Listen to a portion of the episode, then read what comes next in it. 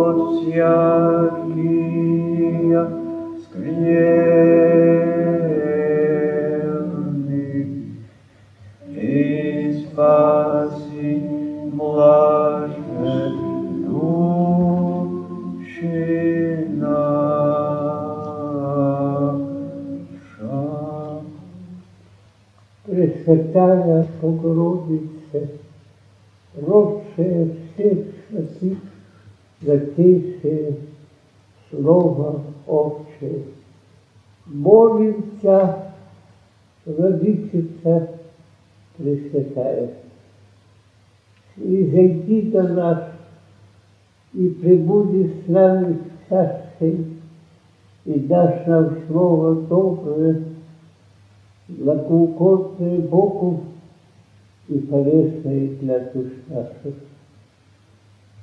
Святый великий Иоанн, предтече Господа и друже уста Бога. Молимся, и Ты прибудешь с нами, удержи нас воистину пути, внуши нам всякое доброе слово. Преподобный Отче Сильваний, Небесный наш покровитель, не будь строг с нами, но прощай всякую немощь, неустанно наставляй нас на путь истины. И так я говорю по-русски. Много раз я говорил о том, что нам никогда не должно забывать, почему мы здесь, зачем мы пришли, какая цель у нас. Потому что если мы забудем это, то жизнь наша становится из самой важной, из самой святой, ничтожной и никчемной и бесполезной. Если наш ум и наше сердце не стремится к конечному моменту встречи с Богом живым для вечной жизни в нем и с ним, тогда наша жизнь становится будничная, мы спорим из-за пустяков, забываем великое и портим свое настроение из-за пустяков.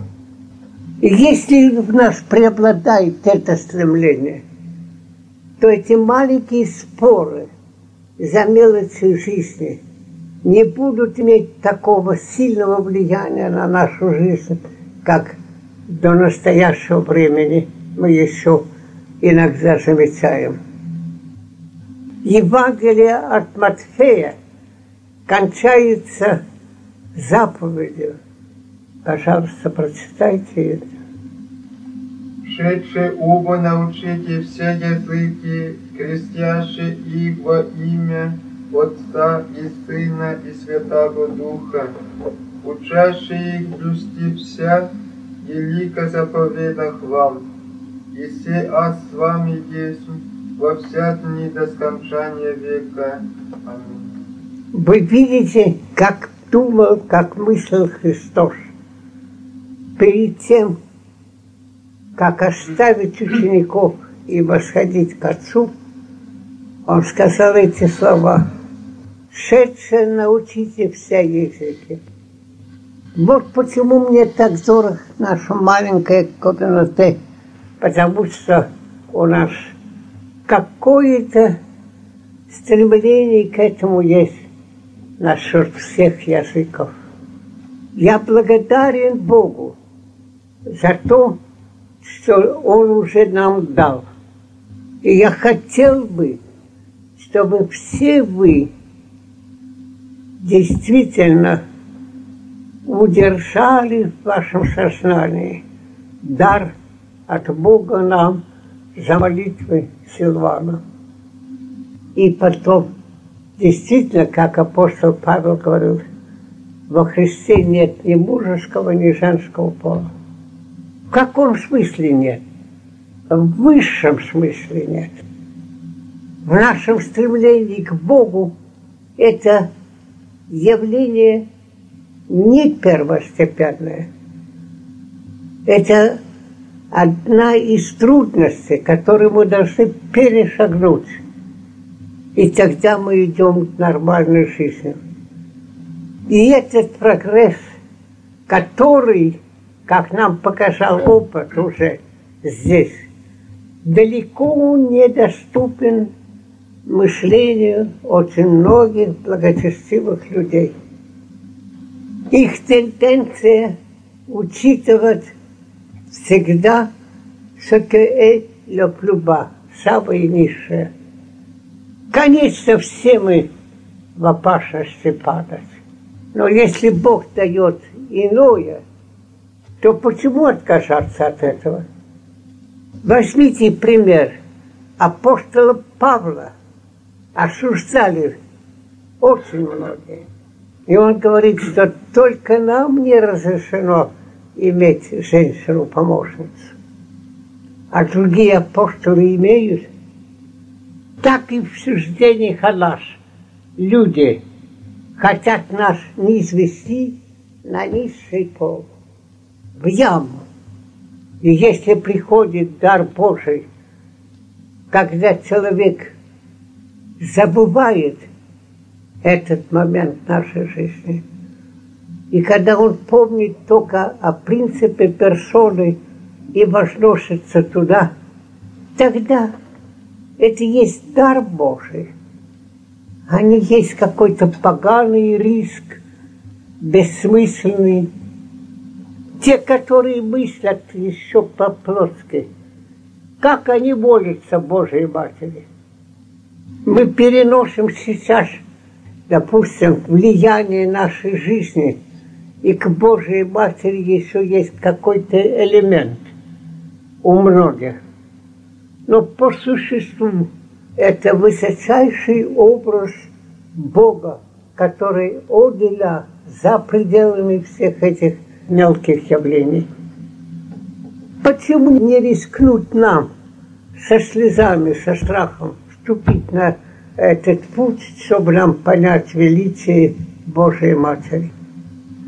Тогда мы будем молиться Божьей Матери не так, как Нотр-Дам, но как существу в высшей степени подобному Богу, то есть обоженной в высшей степени.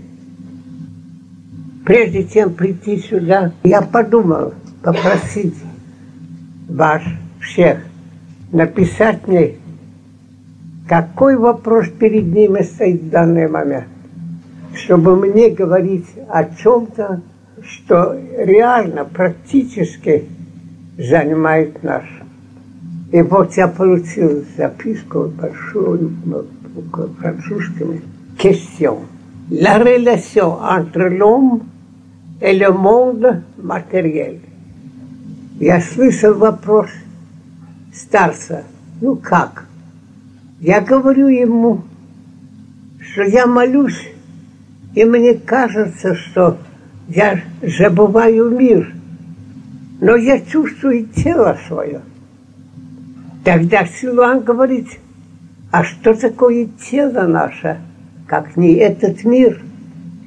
Подумайте, мы едим крабов из Канады, крабов из Камчатки, фрукты из всех стран Южной Африки, рыбу ловим повсюду. Все океаны, все воздухи полны, и мы все едим одну и ту же пищу. И тогда понятно нам станет, что наше тело доставлен из тех же элементов, как у других.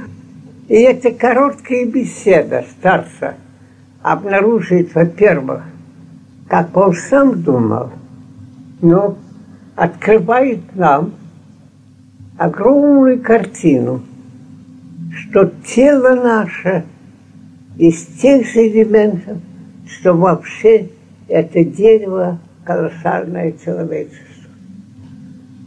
Значит, если мы не забываем нашего тела, это и есть мир. И когда мы мыслим таким порядком, наша жизнь все-таки перестанет быть банальной. И придет сознание, о котором говорит Силван, наш отец. Молиться за все тело всего Адама. Скажу вам страшную вещь. Ход нашего мышления никак не совпадает с мышлением этого мира.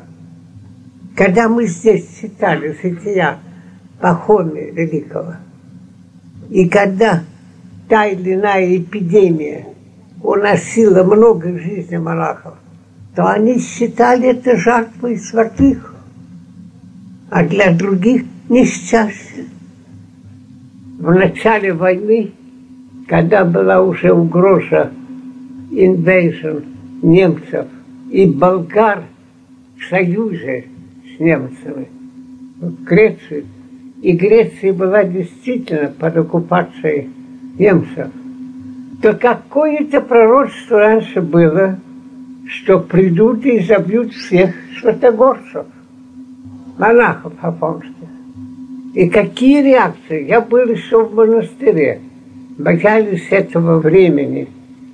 И мой духовник, архимандрит Кирик, говорит, о, с нами этого не будет. Это было с Пахомием, с другими монахами, отцами, за их святую жизнь. А как мы живем, так, может быть, уверенным, что Господь этого нам не попустит. Я вышел на пустыню, и вот один из корольцев говорит, а когда они придут меня резать, я скажу, дайте мне ваше оружие поцеловать, прежде чем оно убьет меня. Монах, послушник одного замечательного подвижника Калиника – был у меня, и разговаривали об этом предмете. И он говорит, вот что я думаю, что если они придут, чтобы они нас всех зарезали, но только дома и книги оставили бы. Я говорю, почему так? Он говорит, потому что, когда они увидят наши дома и книги, они скажут, здесь были святые люди. Но если останется хотя бы один из нас живых, он научит всех их презирать, все эти книги, все это святое. Вы видите совсем другой подход. Возьмем этот факт, что евреи не хотят иметь гроб Христа и присутствие христиан там. Как можно относиться к этому явлению? Можно поставить себя, отрезав от других, условия иудейской жизни, евреев, всех, вообще всю историю. И горькие моменты гонений, презрений и так далее. И теперешний момент, когда они обладают огромной силой, влиянием и так далее мы, может быть, психологически и поймем их. Но когда мы знаем, что Христос есть Бог, им же вся выше, тогда реакция наша другая. Это не есть, так сказать, односторонний подход. Но те, которые делали все это, обладая в какой-то исторический момент реальной силой, разрушить, скажем это. Где их сознание? Против кого они борются? Мы видим, что они во мраке. И если они во мраке, то что получается? Что гораздо больше оснований рыдать и плакать за евреев, чем за христиан. Потому что они не познали и до сих пор ведут себя по отношению к Христу, как будто бы это какой-то еврей, который, понимаете, смутил мир. Нет, это Бог, который нас сотворил и все прочее. Им же вся вышла. И защищать Христа у нас нет оснований. Потому что, как он сказал Симонтьев Иванович, дадите мне всякую власть на небесе и на земле. За истекшие 70 лет эти гуманисты, коммунисты в сознании своей правды гнали церковь, гнали Христа. Но сломались в конце концов они, а не Христос. Так будет со всяким народом, со всяким человеком, который пойдет на брань Христом. Весь космос в его руке, в его власти. Дадите мне всякую власть на небесе и на земле. Значит, когда нас гонят, убивают и так далее, то это явление историческое, которое можно жить трагически но с другой стороны, Господь собрал, может быть, 40 миллионов мучеников из России за эти 70 лет. И если бы нам было дано это видение, а спасенно за эти 70 лет, то мы забудем все страдания, перенесенные за это время. Первые три века дана была благодать страдать за Христа – за исповедание его божества. Когда я был мальчиком в школе, слышал священника, да, который говорил нам, маленьким детям, о мучениках первых веков. Даже как и другие был молодой и прекрасный священник.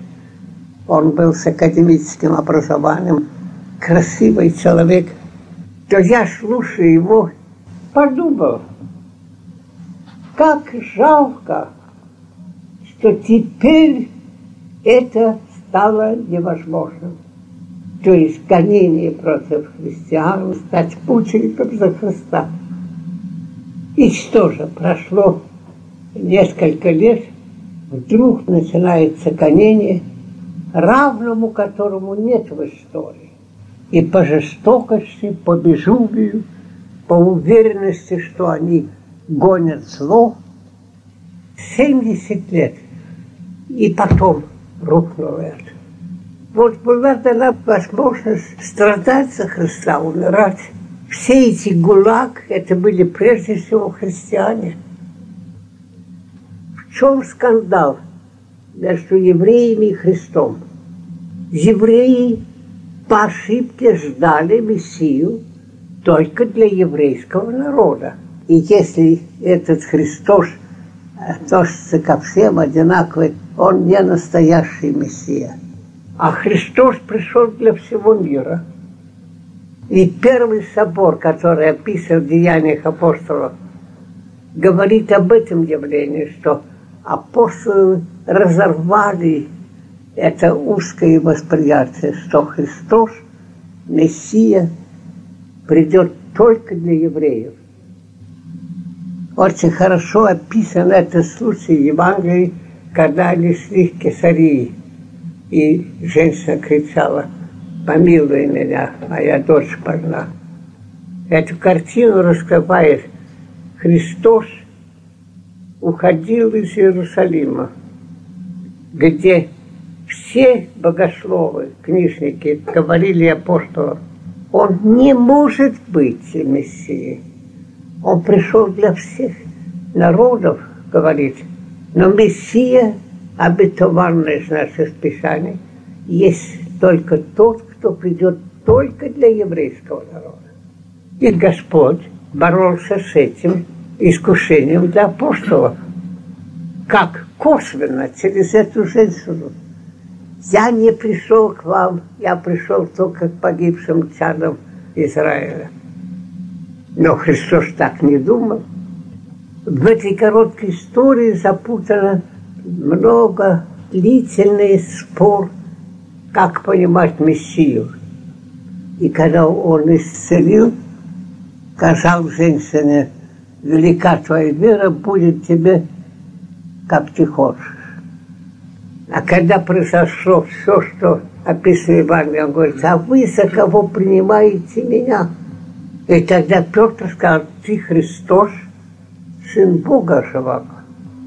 Я не думаю остановиться на этом страшно интересном и важном месте Евангелия, что когда они исповедали Христа как Сына Бога Живого, тогда он говорит, что среди вас есть некоторые, которые увидят царство, пришедшее в силе. И после этого Евангелие молчит. Шесть дней молча они шли до Фавора.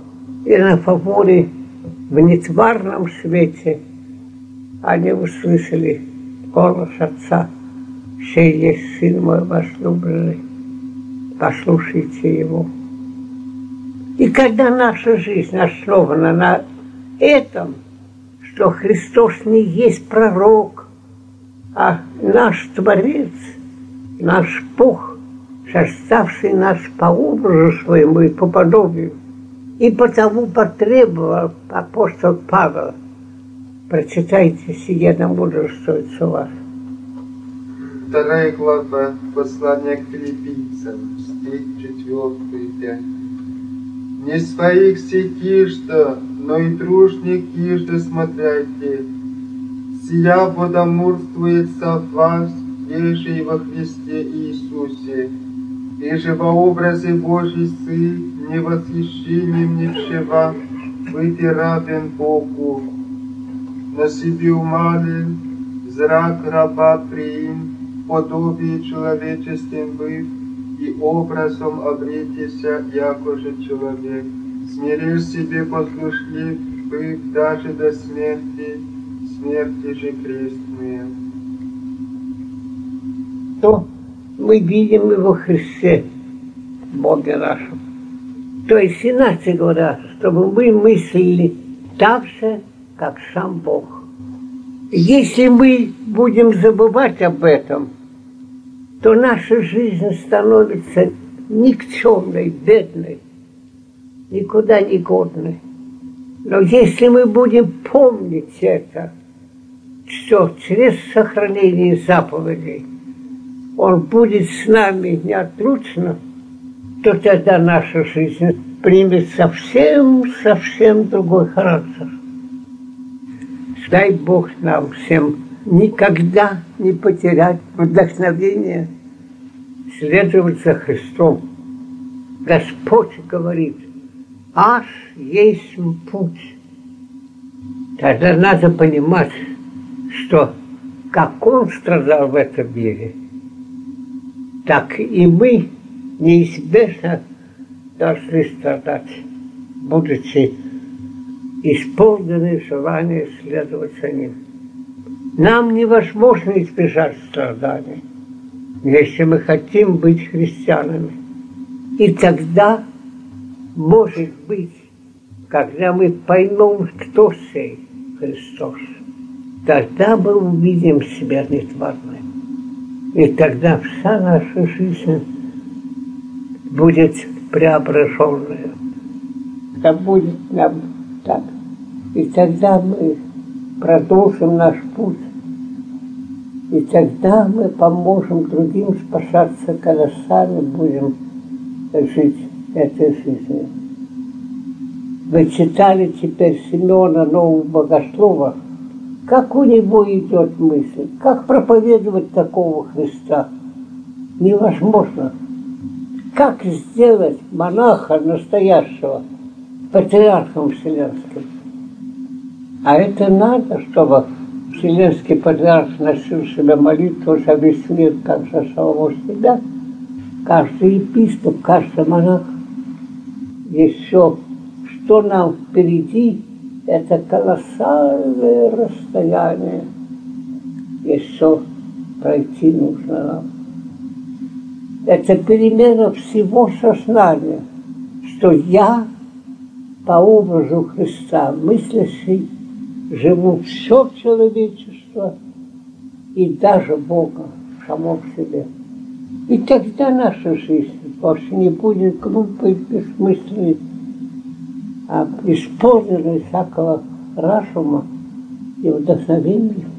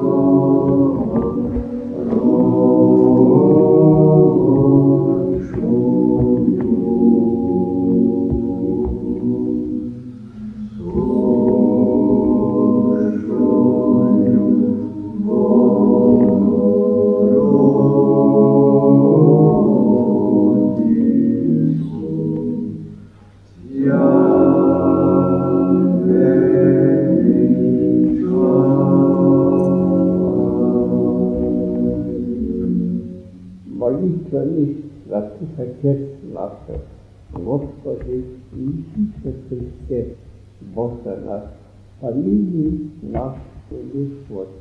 Аминь.